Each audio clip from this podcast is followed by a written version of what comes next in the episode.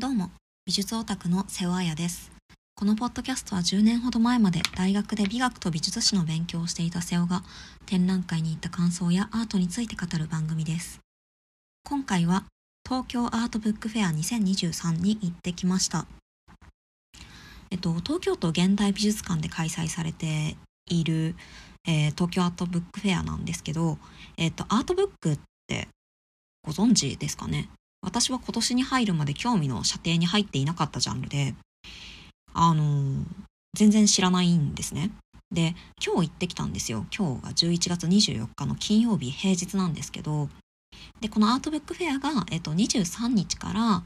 23日の祝日木曜日から、えっと、4日間、日曜日まで、週末の日曜日までやっていて、今日は唯一の平日なんですよね。なんですけど、すごく混んでいて、えっと、まあ、あの、私が行った時間帯比較的空いてる方だよって言われたんですけど、私からしたら結構混んでるなっていう感じだったので、まあなんかすごく盛り上がってるジャンルなんだなっていうのが、あの、学びだったというか、新たな発見でしたね。で、アートブックフェアって何なのっていうことなんですけど、なんか、アートブック版のデザインフェスタみたいな風に捉えると結構イメージがしやすいのかなと思っていて、えっと、ホームページから引用すると、アートブックやアーティストブック、何が違うんだろう？アートブックとアーティストブックって。まあいいや。アートブックやアーティストブック、ジンなどを制作する個人、グループ、企業などなどがブースを持って来場者と直接交流しながら書籍の売買を行うイベントで、出展者は個人のアーティストからアート系の出版社、ギャラリー、書店など様々だそうです。で、えっと、東京アートブックフェアは年に一度のペースで開催されていて、個性豊かなアートブック、カタログ、アーティストブック、そしてジンなどを出版するアーティストや出版社が一堂に集結する場所として着実に成長し、アジアで最大規模のアートブックフェアとなっています。というふうにあります。でね、なんと、えっ、と、毎回、えっ、と、約350組が出展して2万人以上の方にご来場いただいていますって書いてあるので、まあなんか私が想像しているより随分と盛り上がっている市場なんだなというふうに思いました。で、確かに海外から出展している人もすごく多かったし、あのね、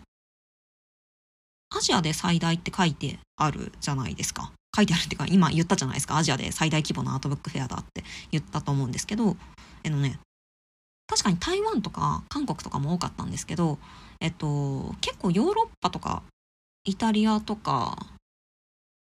あの、北欧の方の人とか、結構いろんな、ヨーロッパとかからも来てるなっていうのが印象的でしたね。あの、来場者に外国籍、外国籍とか外国人の方もも多かったです。で普通の展覧会と違って、実際に作家とか、あるいは作家に近しい人から話を聞きながらアートに触れるっていうのがなかなか面白い体験だなと思いました。ね、アートブック全然興味なかったっていう話もさっきしたんですけど、これを興味持ったきっかけとしては、オニオンラジオの あの、なんか収録のたびに私オニオンラジオの話をしている気がするんですが、あの、仲良くさせていただいてるんですよ。あの、オニオンラジオのパーソナリティの大滝さんが、アートブックのオンラインスターをやられてるんですよね。で、以前大滝さんとお話をした時に東京アートブックフェアの存在を教えてもらって、で、今年は行ってみようって決めてたんですよ。で、その割に日程が私のスケジュールというか、まあカレンダーに入っていなくて、で、初日である23日に始まったことを知って、で、慌てて翌日の今日行ってきたっていう次第ですね。ちょっと週末は子供がいるので、ちょっと連れて行くのは遠いししんどいなと思って慌てて今日行ってきました。で、戦利品としては3冊あって、一つが、えっと、まず一冊目が、ユージン・ M・ シュワルツ、ユージーン・ M・ シュワルツという方の貧しきコレクターは語るという1970年に出版されたものですね。で、日本語訳にされたのが、えっと、2022年だそうですね。で、サブタイトルが、できる限り少ない資金をもとに価値あるコレクションを築く方法というふうにあるので、まあ、いわゆるハウツー本なんですね。で、パブリッシャーはエディションタウベっていうふうに書いてあります。えっと、ミュンヘン、チューリヒっていうふうに書いてあるので、まあこれもヨーロッパのパブリッシャーですね。まあドイツなんだかスイスなんだかちょっとわかんないですけど、手のひらサイズのすごく小さい書籍で、本当に片手で持てちゃうくらいちっちゃい書籍です。で、私が興味深げに見ていたら、すごくあの簡単な英語で説明してくれました。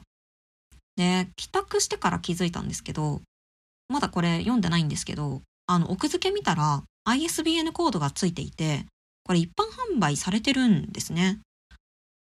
だそうなんだと思って調べてみたら、まあ、Amazon とかでは売ってなかったんですけど、あの、なんかそういうちっちゃいジンの販売元みたいなところで、あの、売ってるみたいで、でも調べてみたらね、なんか品切れになっていました。ちょっとこれ楽しみなので、ゆっくり読んでみたいと思います。っていうのが一冊目ですね。まあ、これは本自体がアートというよりは、まあ、アート関連の書籍っていうような感じですね。で、二つ目が、えー、東地雄一郎さんのマウンテンですね。これ2023年出版です。パブリッシャーがクレバスなんですけど、えっ、ー、と、オニオンラジオの大滝さんがやってるパブリッシャーですね。で、ブースには作家の東 C さんもいらっしゃって、ご本人からいろいろ聞けてめちゃくちゃ良かったなって思いました。でこのマウンテンどんな本かというと、富士山の写真を、えっと、まず1枚の富士山の写真があって、それをまずコピーしますと。で、そうすると、まあ、コピーが1枚出てきますと。で、その出てきたコピーをさらにコピーします。そうすると、まあ、劣化コピーが出てきます。で、さらにそれをコピーをしてっていうのを2000回繰り返して、版がどんどん劣化していくっていう様をあの閉じてる書籍なんですね。なのでまあ、コピーが劣化していくプロセスを一冊の本にまとめたものなんですけど、なんかね、パラパラ漫画みたいで どんどんどんどんページをめくるごとに版が劣化していって面白いんですよね。で、あの、私昔塾の先生をやっていた時によくコピーを使ってたんですけど、あの、間違えて、その、原本じゃなくて、コピーのコピーを取っちゃうと結構劣化して、なんか読みにくいプリントが出てくるっていう経験をしていたことがあって、なんかそういう個人的な経験と紐づいて面白いなと思いました。で、この元の版がどんどんわからなくなっていく。その、もう最後は原型をとどめてないんですよね。で、このどんどんわからなくなっていく様っていうのを、その作家の東地さんは、博物館の保存とかにも似ているっていうふうにおっしゃっていて、例えば重要な作品があります。で、その周りにガラスケースがありますっていう時に、時代が経ったら、そのうちそのガラスケースも歴史的に重要になって、さらにその上からガラスケースが被されますと。で、そうやってどんどんガラスケースが被されていった先に、中央にある元の作品はよくわからなくなりますよね、みたいな話をされていて、で、まあ保存の話も、この博物館の保存みたいな話とか、富士山のこの劣化コピーのあの話も、まあ、本質とか根幹とか最も大事なものっていうのがどんどん見えなくなっていくっていうようななんかそんなコンセプトなのかなっていうふうにお話を聞いて思いました。なんかもっとちゃんと言語化されていたように思うんですけど ちょっとなんか私のフィルターを返すとちょっとふわっとした感じになってしまったんですが、まあ、そんな感じのコンセプトの、あのー、本ですね。でえっ、とこれまで私の印象として、まあ、アートブックっていうのが全然その触れたことのないジャンルだったので、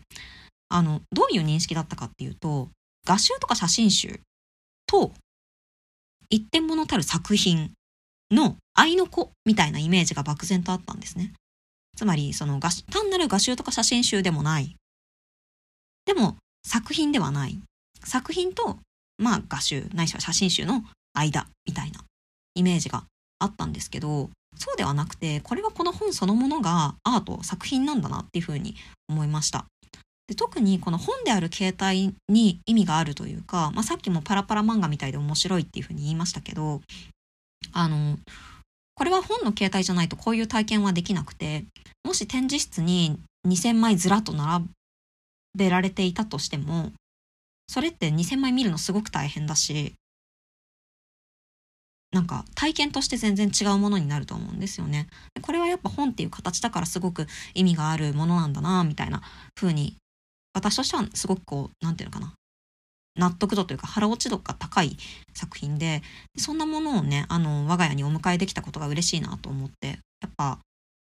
あの、普通に作品を、私アート作品買ったことないですけど、買おうと思うと、やっぱり、まあ安くても数万円するものが、まあ5000円以下で買えちゃったりとかするっていうのも、すごく、うん、なんていうのかな。その身近ですよね。うん、なんかすごく満足度が高いです、私はこの本に対して。まあ、ご本人の話を聞けたっていうのもね、あるんですけど、うん、すごく満足度が高いです。はい。というのが2冊目でした。で、最後3冊目が、ジョージ・ネルソン作、ジョージのランウェイっていう詩集ですね。出版が2022年です。で、パブリッシャーは書いてないな。えっと、ジョージさん個人が出してるんだと思うんですね。で、売り子をしていったのもジョージさんご本人でした。で、ジョージさん、ニュージーランドがご出身だそうなんですけど、まあ、すごく日本語がお上手で、目が合った時に第一声で僕は絵本と俳句を作ってますってすごく流暢な日本語で言われてびっくりしたんですね。すごく日本語上手ですねってとっさに言っちゃったんですけど、ね、絵本と俳句を作ってますって言われた時に、まあ、外国人と俳句っていうところのギャップが私の中ではあったので、まあ、それで気になって俳句についていろいろ聞いてみたんですね。で、もともとは交換留学で日本に来て、授業がつまらなくて日本語でヒップホップの歌詞を書こうと思ったみたいなんですけど、実際書いてみたらなんかダサかったから、五七五の方がいいなって思って俳句にしたとのことですね。で、これまでに4冊詩集を出していて、えっと、詩集 ってご本人はおっしゃるんですけど、まあ、俳句なので句集ではあって、まあ、日本人の私からすると思うんですが、まあでも詩集って書いてあるので、ここでは詩集といきますが、えっと、4冊詩集を出していて、で、どれも日常のことですね。彼の日常のことがすごくゆるいタッチで五七五になってるんですね。で、全部彼の手書き文字で本は書かれていて、で、ちょっと挿絵も入ってたりとかして、で、その挿絵も、なんていうのかな、ゆるいんですよ。なんか、挿絵っていうか、イラストっていうか、なんていうのかな、落書きみたいな感じのゆるさがあるんですよね。で、それがすごく緩くて滑稽さがあっていい味を出してるなと思って、で、私が購入したジョージのランウェイっていうあの詩集は4冊目で、で、ご本人曰く1冊目から3冊目に比べてこれはちょっとポエティックになっちゃったっていうふうにおっしゃってたんですね。で、そのポエティックになっちゃった原因として2つ挙げてて、まず日本語が上手くなってしまったと。なので、なんか、ちょっと前の方がジョージ面白かったよねってよく友達とかに言われるっていうふうに あのおっしゃってました。で、もう一つが、年を取ってきて、年齢を重ねて、まあ、アラサーになってきたことが原因じゃないか、みたいなことをおっしゃってて、ちょっと面白かったですね。で、でも、あの、私はこの4冊目のポエティックさが好きで、あの、まあ、日常的なことだったりとかも、まあ、たくさんあるんですね。例えば、休憩が彼女のせいで伸びちゃったとか、なんかもうバイト戻っちゃうの？みたいなこと言ってる彼女のあの挿絵があったりするんですけど、なんかそういう大学生の日常みたいな感じだったりとか、あとは、えっ、ー、と、仕方ない今月飲むの発泡酒みたいな、まあこういうすごく日常感のある句とかが、あのー、書いてあるんですよ。収まっていて。で、その一方で、まあポエティックな感じになっちゃったっていうふうにおっしゃってる句ってどういうものかなって思うと、えっと、別々で一緒のことを考えるとか、えっ、と、あと私これ好きなんですけど、隠すのか、わからないのか、怖いのか、みたいな、まあこういうちょっと抽象度の一個高い、えっ、と、俳句ですね。っていうのが入っていたりしますね。私はこの抽象度の方が個人的には好みです。で、まだ全部ちゃんと読んでないんですけど、すごく楽しみな、読むのが楽しみな本の一つですね。で、まあ、私が日本人だから引っかかるんでしょうけど、ちなみに彼は俳句だっていうふうにおっしゃってたんですよ。これは俳句ですって言っていて、でも、私の感覚からすると、これはどっちかっていうと川柳ではっていう気がしていて、まあ何度も緩いとか、ちょっと、あのー、滑稽みたいな、あのー、話、キーワードを出しましたけど、やっぱね、あの、手書き文字も日常感のある句とかも滑稽さがあるし、何よりね、季語の概念がないんですね。なので、まあ、川柳なんじゃないかなっていうふうに思ったんですけど、まあ、帰ってからゆっくり前書きだけ読んでたんですけど、あの、季語が必要なことは俳句って言い出した後に知ったみたいなことが書いてあって、ちょっと面白かったです。はい。っていうのが3冊目でした。すごくね、あのライトに読める句集で、すごく、まあ、詩集ですね。ライトに読める詩集で、まあ、すごくいいなって思いました。なんかね、購買体験も結構面白かったんですよね。3冊目に関しては。はい。で、総評としては、総評というか、まあ、全体的な感想としてですね、時間にもっと余裕を持っていきたかったなって思いました。結構仕事が詰まっていて、週末なので、まあ仕事もあるし、で、今週稼働日が1日少ないわけですよ、祝日があるから。結構仕事が詰まってる中、無理やり行こうと思って行ってきて、で、1時間の時間制限を設けて、あの、1時間でもう全部回るって決めて、あの、行ってきたんですけど、結局1時間半いましたね。もっと時間があったら、いろいろもっとゆっくり見れたりとかしただろうなっていうふうに思いました。え、ー、と、東京アートブックフェアは11月26日まで、あさってまでですね。今週末お出かけ先が決まってない方は遊びに行くときっと楽しいと思います。で、えっ、ー、と、最後に雑談的になんですけど、まあ、ぼちぼち1年くらいポッドキャストをやってるんですよ。このポッドキャストをですね。で、すごくやっててよかったなって最近思っていて、というのも、まあ、ね、月1更新だし、大体、あの、美術館に行く習慣もつけられたし、それも良かったなって思うんですけど、あの、今回のアートブックフェアもそうですし、あの、前回ちょろっと話した大巻新時点に一緒に行ったっていう話もそうなんですけど、ポッドキャストをきっかけにつながった人たちと、まあ、すごく最近関わることが増えてきたなっていうふうに思っていて、まあ、今回だったらオニオンラジオの大滝さんがアートブックの販売してらっしゃるから、だからまあ気になって行ってきたりとか、あとはね、あの前回ちょろっと話しましたけど、大巻新時点ご一緒にさせて、あの、ご一緒させてもらったのが、オニオンラジオの川村さんと、あとアートのミームやってるしめ太郎さんと行ってきて、で、それもポッドキャストを通じてでできたご縁なので、まあそれがすごく嬉しいなって最近思っています。で、本当にこのポッドキャストはただ自分の学びメモみたいなものを垂れ流しているだけといえばだけなんですけど、こうして聞いてくださってる方もいらっしゃって、まあ、2023年もあと少しなんだけど、本当に今年一番やっててよかったことなんじゃないかななんて思っています。なんか、年末の挨拶みたいになってしまった。はい。というわけで締めていきます。今回の鑑賞手帳いかがだったでしょうか感想はツイッターでハッシュタグ鑑賞手帳でつぶやいていただければと思います。それでは本日も最後まで聞いていただきありがとうございました。